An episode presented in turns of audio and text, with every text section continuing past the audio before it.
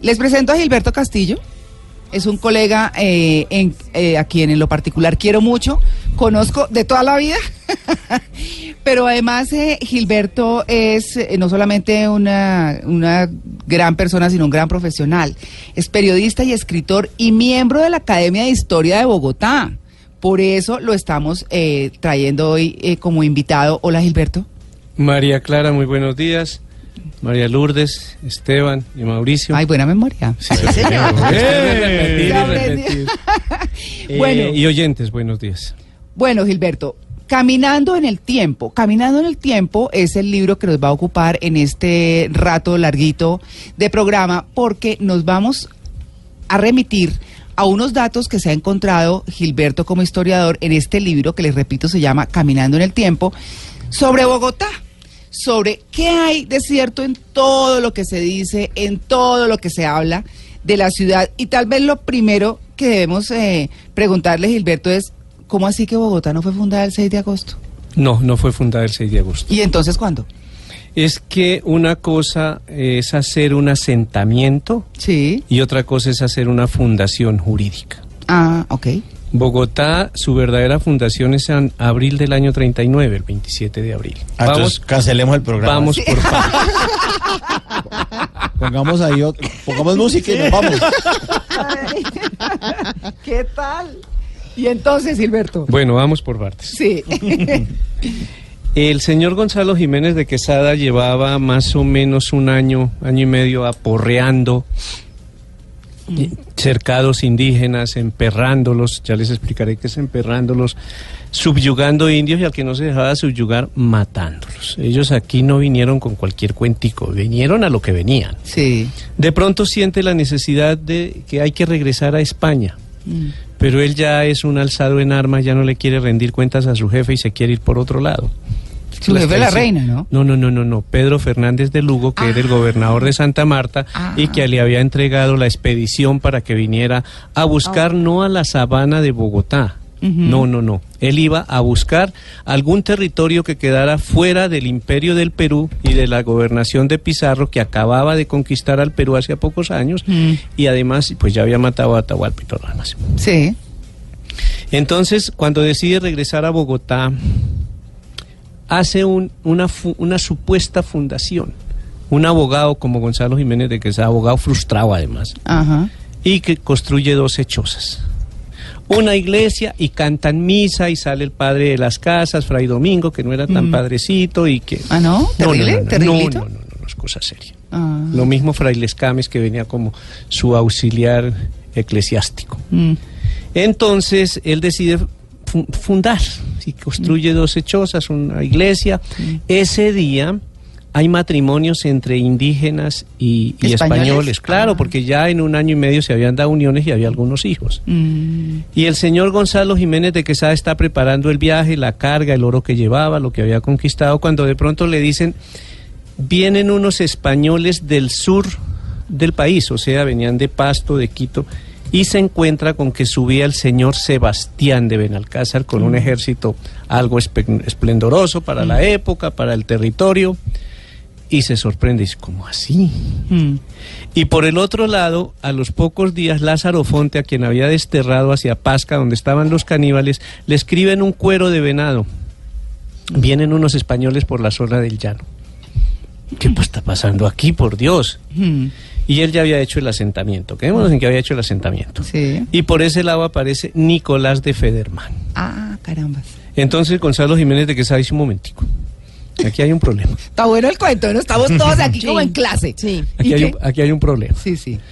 le manda unos emisarios a Benalcázar y dice, usted no puede entrar, subir más acá de, de- de ese ca- cercado que se llama Tibacuy, porque aquí estoy yo. Ah, ok. Mensaje dado. Y por el otro lado le manda a decir al señor eh, Nicolás de Federman, usted no puede pasar del cercado del, del cacique Pasca, porque aquí estoy yo. Mm. Y nosotros, bueno, ¿y este qué hace aquí? sí. Además, Benalcázar venía a buscar el hombre dorado de la laguna de Guatavita. Ah. Porque un soldado al que capturó es que los muiscas hacían intercambio con los incas y tenían un comercio muy importante. Entonces había una guerra de indios de la que si ustedes me dan oportunidad hablamos más adelante. Mm. Y el Zipa Mm. mandó un emisario para decirle a Atahualpa, no sabía, y a, y a y a los, todos los caciques del sur, que le prestaran un poco de gente para pelear contra Quemuinchatocha, el Unza de Tunja, porque es que los indios permanecían en una, en una guerra permanente. Entonces el indígena que va a buscar esos aliados, que va de diplomático, llamemos diplomático de guerra, Mm. Es capturado por un soldado de Sebastián de Benalcázar que ya venía hacia acá, después de traicionar a Pizarro, porque esto es una historia de traiciones. Claro. Venía para acá. Y le dice, ¿usted qué hace aquí? Y le dice, no, es que están peleando. ¿Y por qué pelean? No, porque es que hay una laguna donde se baña un hombre dorado y se tira de una balsa. Un tipo que se forre. Claro. un tipo que se forre en oso y dice Benalcázar, no, hay que echar para allá. Sí. Vámonos a buscar ese tipo, porque si se forre en oro, ¿cuánto oro ya hay allá? Y además ya a Benalcázar le habían dado en la cabeza Pizarro y Almagro, no le habían dado lo que correspondía de la sociedad que habían hecho para conquistar el Perú, entonces el otro se les había revelado y venía a buscar su propio reino, Mm. su propia ciudades, sus propias fundaciones, su propio territorio, y de alguna manera lo logra. Entonces, dice el otro, de ahora se me frustró la búsqueda del indio porque se me atravesó Gonzalo Jiménez de Quesada y empieza el conflicto. Finalmente, Gonzalo Jiménez de Quesada empieza, era, era, era abogado y para algo le tenía que servir haber estudiado en la Universidad de Salamanca. Empieza a mandar emisarios y empieza como a cuadrar la vaina. Mm. Finalmente, mm, eh, Federman accede a unirse a Quesada y arreglar el litigio y Benalcázar sigue renuente. Sigue renuente. Mm. Pero Pedro de Limpias, un capitán que estaba con Gonzalo Jiménez de Quesada, recordemos que Jiménez de Quesada venía por el Magdalena, volvamos a recordarle a los oyentes, Federman por los llanos y Benalcázar. Por el sur, o sea, Pasto, Cali, Popayán, las ciudades que fundó. Y Pedro de Limpias, de Limpias le manda a decir, con un propio descon, dígale a Benalcázar que acepte lo que le propongan, que no hay problema. Que como ya podemos construir un barco y decir que se van por el río Magdalena para ir a España y dirimir el litigio a ver quién se queda con este territorio de Santa Fe de Bogotá. Mm. Que tan pronto como estos vergajos estén llegando al barco, los subimos a la brava, los echamos Magdalena arriba, Magdalena abajo y nosotros nos quedamos con todo. Uy, pero Entonces Benalcázar ante eso dice, ni modo, Oiga, pero aceptemos". las cosas no han cambiado mucho, ¿no? No, de traiciones y igualito. entonces eso es, sí, tal cual. aceptemos. Mm. Y efectivamente aceptan, accede Benalcázar, se reúne con, con Quesada, con- pero esa reunión tiene su, su show. Eso tiene su show.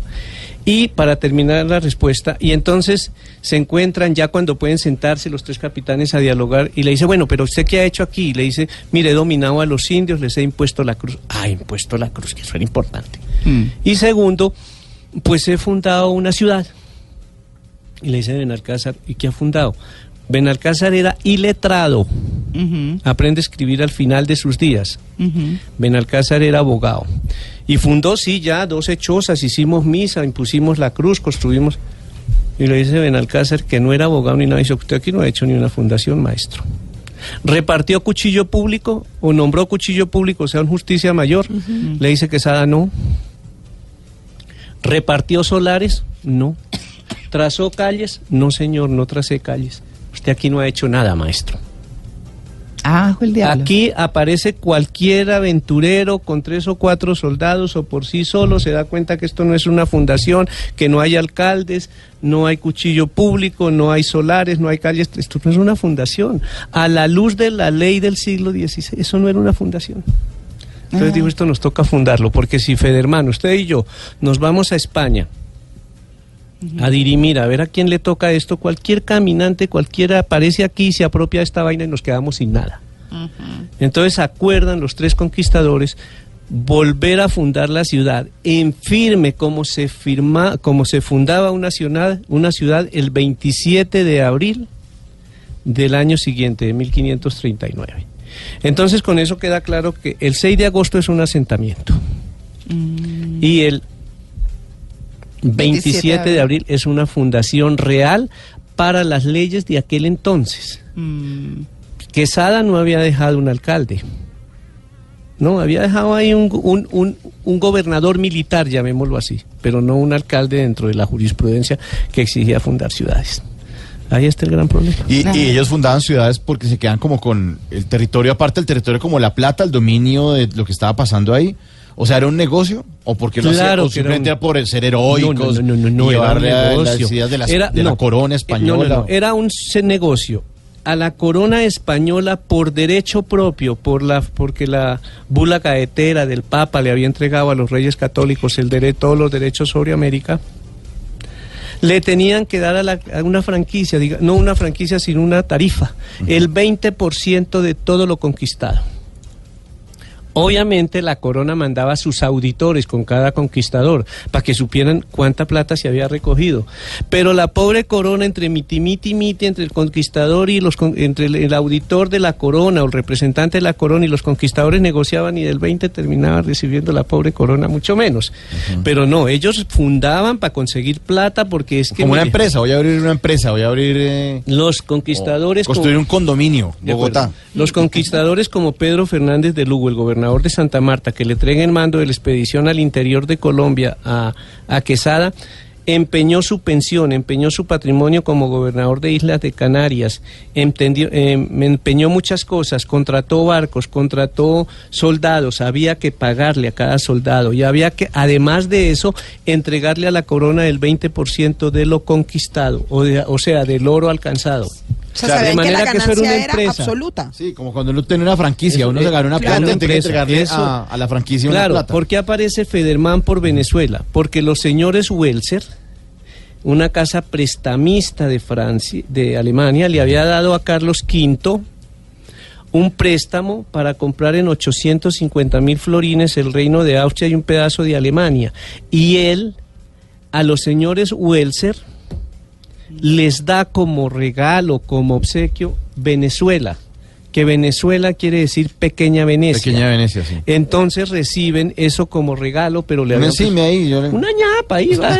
y entonces nombran al señor al señor Nicolás de Federman que, un- que era un contabilista había estudiado contabilidad en, en Venecia lo nombran comandante de una expedición por supuesto ver al tipo ponerse el escudo para defenderse o manejar una espada pues eso era ridículo según cuentan los cronistas. Claro.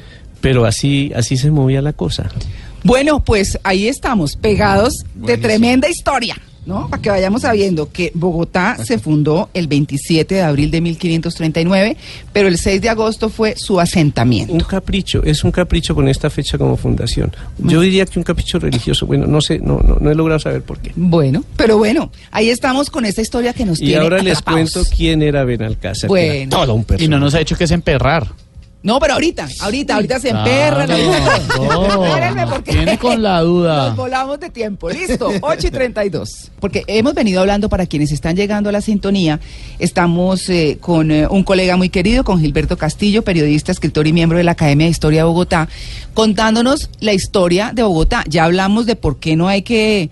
Eh, o por lo menos oficialmente no es el, el 6 de agosto la fecha de inauguración eh, de Bogotá, sino el 27 de abril de 1539, pero bueno, igual tenemos una buena eh, excusa, Para, para celebrar. Pero mm, hablábamos de diferentes temas, de cómo llegaron los conquistadores, de dónde venían, cómo se trazaron límites, en fin, cómo ha sido todo, pero hablemos ahora entonces de la emperrada que quedamos como en esa punta en el bloque pasado. En esa punta.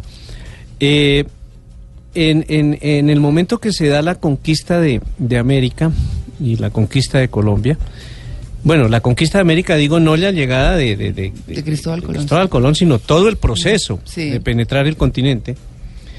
Había unos perros de raza africana, enrasados, unos mastines, enrasados de aquí y de allí. eh, y Gonzalo Jiménez de Quesada, un cronista, dijo que traía una jauría de 800 perros. Para mí es demasiado. Sí, ¿no? Mantener 800 perros a lo largo de un trayecto tan difícil donde perdió 600, eh, la vida de 600 o 700 soldados que venían con él es complicado.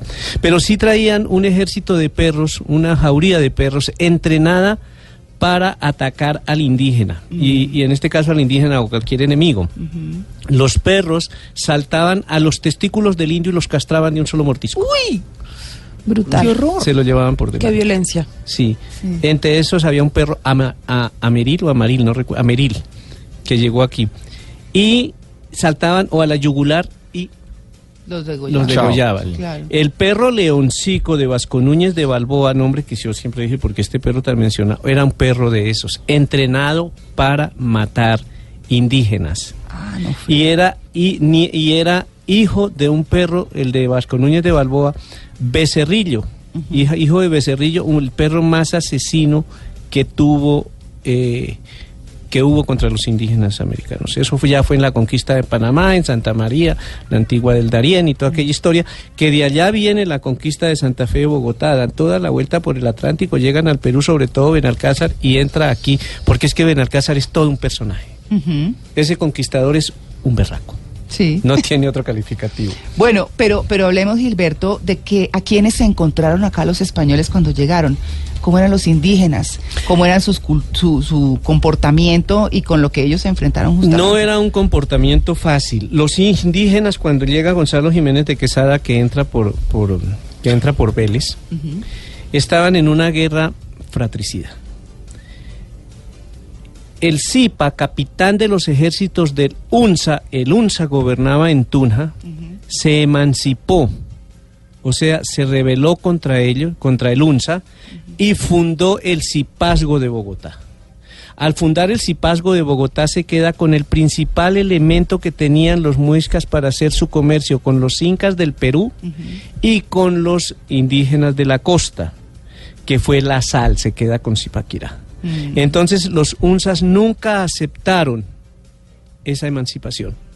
Y cuando y, tenía unas guerras permanentes, Michúa, Nemequene, y todos ellos vivían en una guerra fratricida, una guerra espantosa, en la cual conquistaba, en la cual también tenían esclavos, los indígenas de la sabana utilizaban como arma de lanzamiento, o sea, utilizaban masas, ¿no?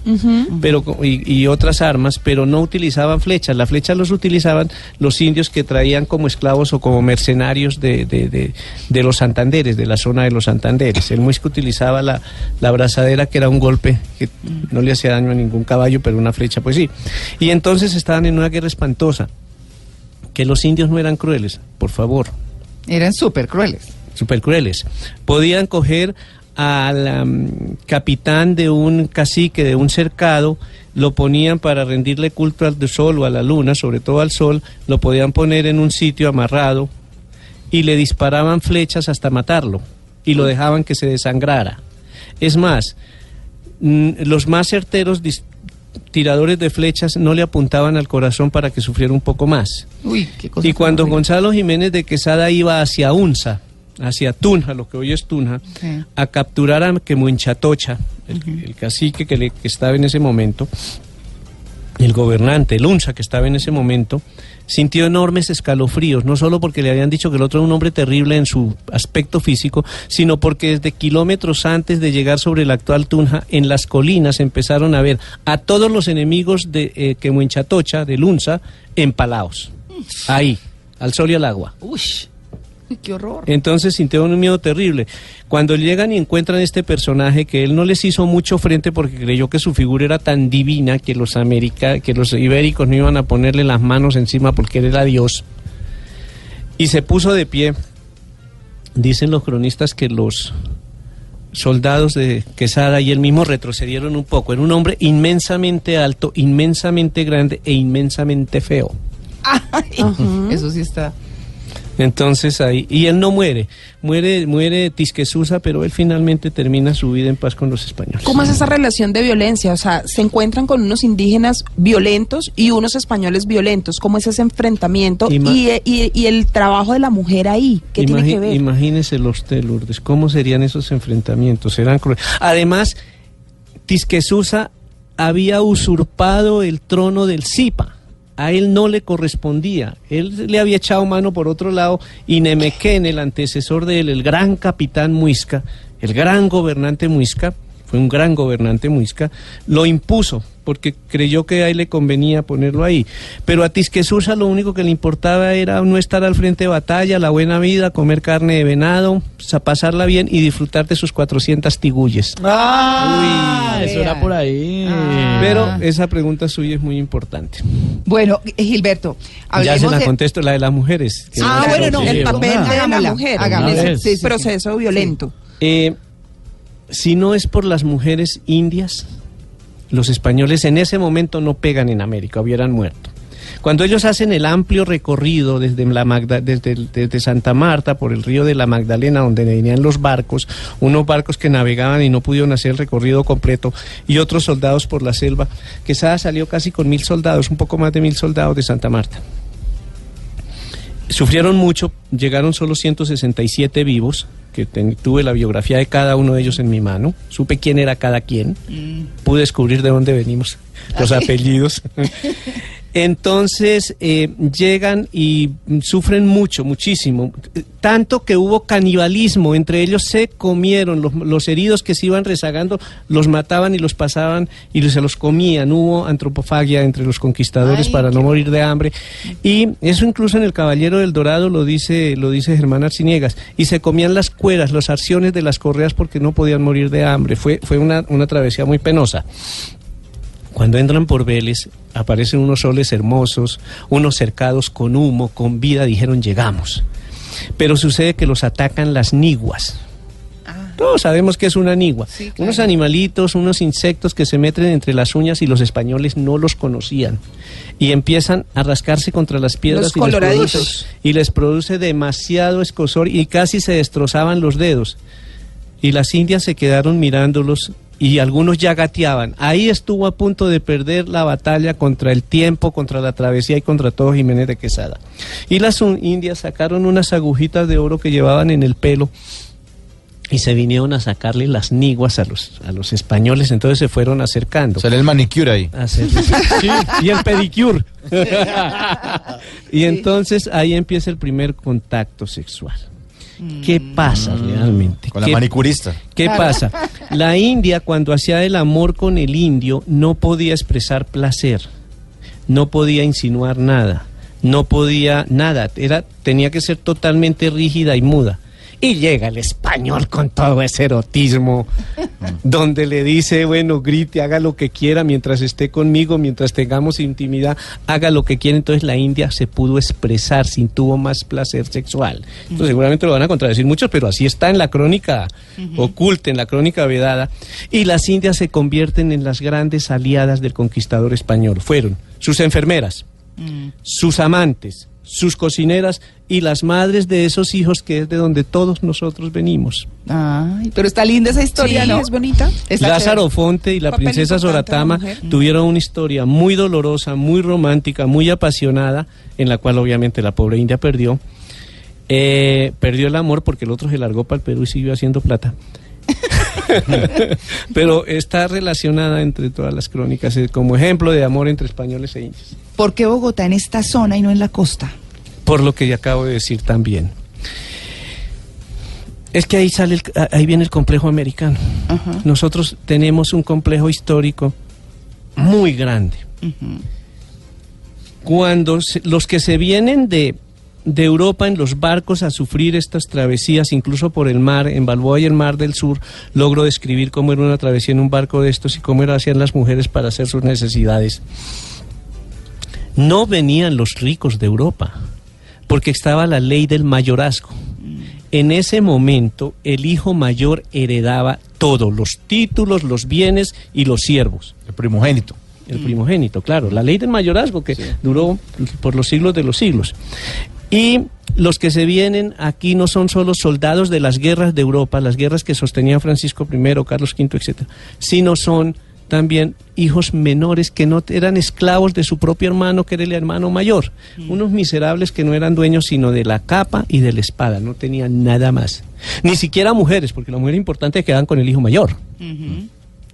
Entonces, ellos, ¿qué- ¿cuál era la moneda en ese momento? Tierra para cultivar, porque no había moneda, y mano de obra. Cuando llegan a la sabana, encuentran casi un millón de indios en lo que es Cundinamarca, Boyacá, parte de los Santanderes, etcétera, Melmeta, los llanos. ¿Y qué hay aquí? Hombre, pues hay tierra amplia y fértil y mano de obra. No había sino que esclavizar a los indios y ponerlos a que nos cultivaran. De ahí vienen, la- de ahí viene toda la mano de obra indígena y del campo, de los indios, pues. De ahí vienen los mayordomos. Y lo encuentran. Entonces aquí están lo que Europa les niega. Ah, Pero sucede que tenían el complejo de ser el hijo menor. Y cuando se enriquecen, llegan a Europa y le dicen, Cortés y Pizarro y todos ellos dicen, venimos millonarios, Quesada, todos los soldados, los curas, porque Frailes Cames y, y- y el padre de las casas hicieron- se hicieron ricos. Venimos de América, ahora sí tenemos mujeres sí. y tenemos ¿Acaso es que mi plata no vale o qué? Sí. Y le dicen, ¿Usted no sabe quién soy yo? Un momentico que sabemos quién es usted. Usted es un indiano, su riqueza es indiana, es como si usted hoy lavara dinero. Entonces usted era un rico más, pero era un rico indiano, la nobleza está aquí. Entonces a nosotros... Un Su levantado. plata no vale, claro. Si mi plata no vale, no, no vale. No, no, no, levantado. eh, Era como, a ver, hagamos una comparación. Era como si usted fuera lavador. Claro. Sí. Es su plata, sí, pero es platica sucia, indiana. O ese es un rico indiano. Entonces ahí está el complejo de nosotros los americanos. A nosotros no nos conquistó la nobleza europea. A nosotros nos conquistaron unos miserables que vinieron y dominaron a unos grandes señores como eran Atahualpa, Atahualpa, como era eh, el mismo que Chatocha, el Zipa de acá y como lo era Moctezuma. Bueno, pero, pero ahí, Gilberto, pa- nos quedan tres minutos para, para hablar. eh, No quiero que, que se vaya sin que nos cuente Jiménez de Quesada, porque es el fundador. Ah, porque finalmente cuando se dirime en España la situación de, mm, de los tres que se fueron a pelear los derechos, Federman, eh, Benalcázar y Jiménez de Quesada, a Benalcázar lo exoneran rapidito y le entregan las gobernaciones de Cali y Popayán. Ajá. Y parte de Pasto, él queda contento con eso. A Federman, que era un empleado de los Welser, lo mandan los Welser para el carajo ¿Mm? y ellos se quedan con, con Venezuela. ¿sí? Y a Jiménez de Quesada, después de que arregla un poco de problemitas, porque tenía por ahí unas cosas sobre matanza de los indios que suceder, sobre todo la tortura a Saquexacipe, el último Zipa, el que reemplazó a, a, a Tisque Susa, y, y una platica que no le había entregado a la corona, él logra salir de eso y le dicen, lo nombran adelantado y fundador de Santa Fe de Bogotá, lo mandan para acá, él viene y muere en Mariquita a los 70 años de lepra Ah, sin haber hecho uso nunca jamás de mujer alguna. ah, ¿sí? Sí, salió del closet. Ah, sí. ¿Cómo así? Putas, vea. Gonzalo Jiménez de Quesada. Nunca hizo mujer, uso de mujer alguna. Y llega un momento en el que... Pero está buenísimo el término. Nunca hizo uso de, mujer, mujer alguna. Hay que hablar con respeto del No, pero fundador. total, por pero favor. claro. Pero ¿cómo así? ¿Él se murió en Mariquita? Sí, sí, en No, Mariquita. Usted lo dijo, Mauricio, no yo. Yo solamente estoy... Buena punto Yo creo que histórico, lo planeó. Mauricio. Lo Les cuento, planeó. algo, les cuento algo. O ese sitio se les llama así cuento por- algo, por él. Les cuento algo, les cuento algo en el libro, algún cronista eh, dice que le encantaba mucho organizar juegos con los niños indígenas. Ay, Eh, no. Lo dice la historia. Esto no me lo estoy inventando yo. Yo no, puedo venir, por favor, a especular porque sí. No, no, claro. Pero ¿qué era lo último que teníamos? Le pregunto. no, nada, yo quería saber de eso. Y tal vez cerremos en un minutico Ah, con Bochica. le iba a decir con... Ah, ¿quién era Bochica? Sí, no, pero si quiere complete el otro y y vemos el de Bochica para otro día. Bochica, Bochica es muy impersonal. Mire, eh, Gonzalo Jiménez de Quesada, a todos para que le entregaran unas, unas, unos terrenos, un- tenía que casarse. Ah, Y él para recibir su encomienda eh, le escribió a la corona que él sufría de los pulmones. Esta era una zona muy lacustre, entre otras cosas. Todos los dioses muiscas venían del agua, casi todos, la gran mayoría.